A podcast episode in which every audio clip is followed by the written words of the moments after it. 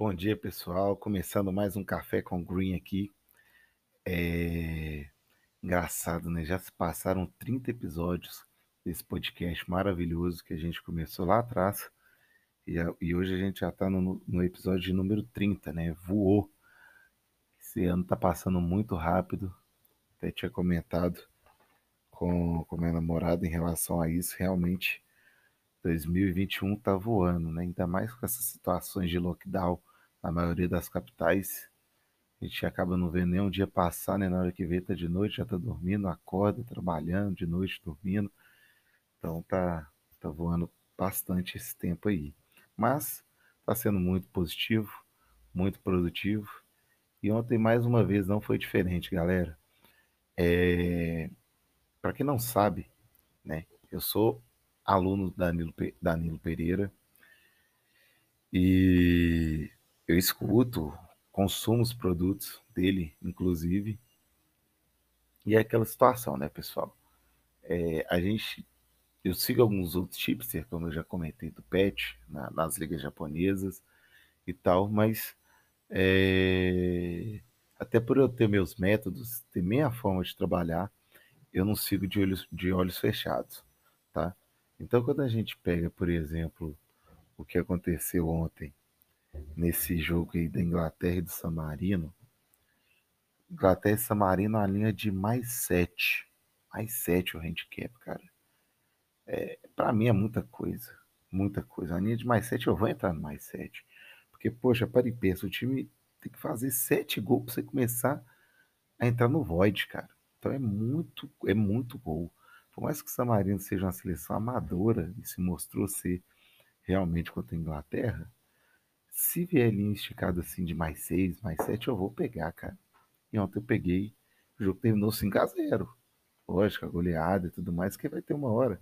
Poxa, é, para quem já jogou bola, quem jogou futebol, você tá jogando com um time muito ruim, cara. Chega uma hora que você não. Você já não se esforça tanto, né? E foi isso que aconteceu com o time da Inglaterra. Eles tiveram não sei quantos ataques perigosos, mais de 30 chutes no gol.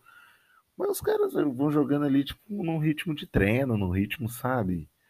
Devagar, ninguém vai ficar correndo, se matando para fazer cinco gols no Samarino. Então os caras brincando, eles fazem cinco, seis gols no Samarino, né?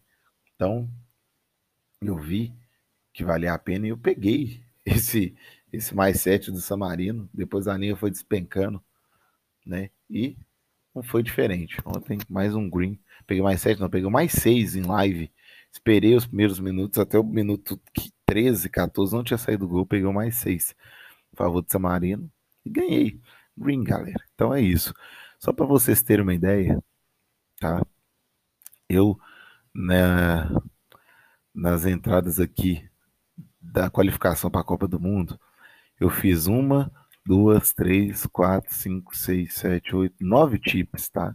Nove tips nesse torneio, sendo que eu errei, eu tomei dois heads e acertei sete e peguei sete greens. Esses dois heads que eu tomei foi uma forçada de barra aqui que eu tentei acertar uma odd 3,50 e uma odd 4. Então eu perdi uma unidade que eu entrei com 0,50%, então perdi 1% aqui.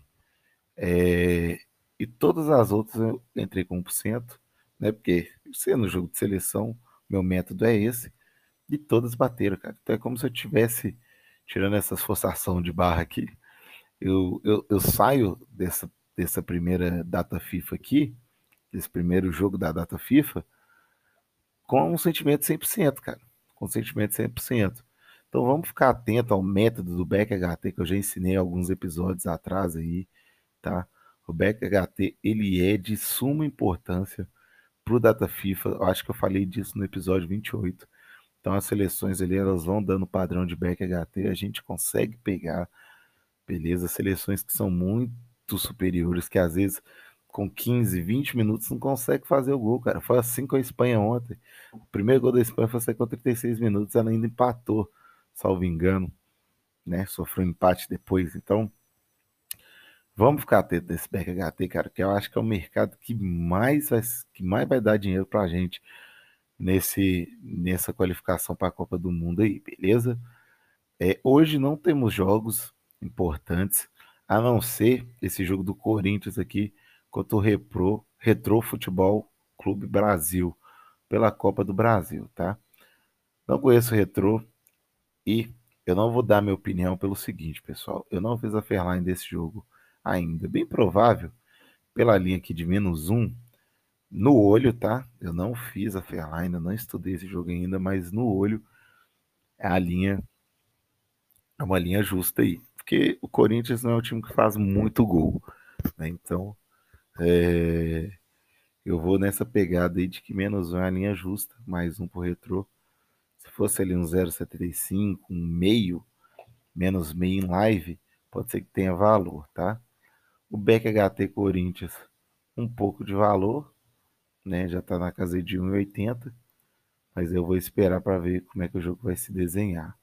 Tranquilo? Então é isso, pessoal. Vou ficando por aqui. Um forte abraço e um ótimo café com o Green. Valeu!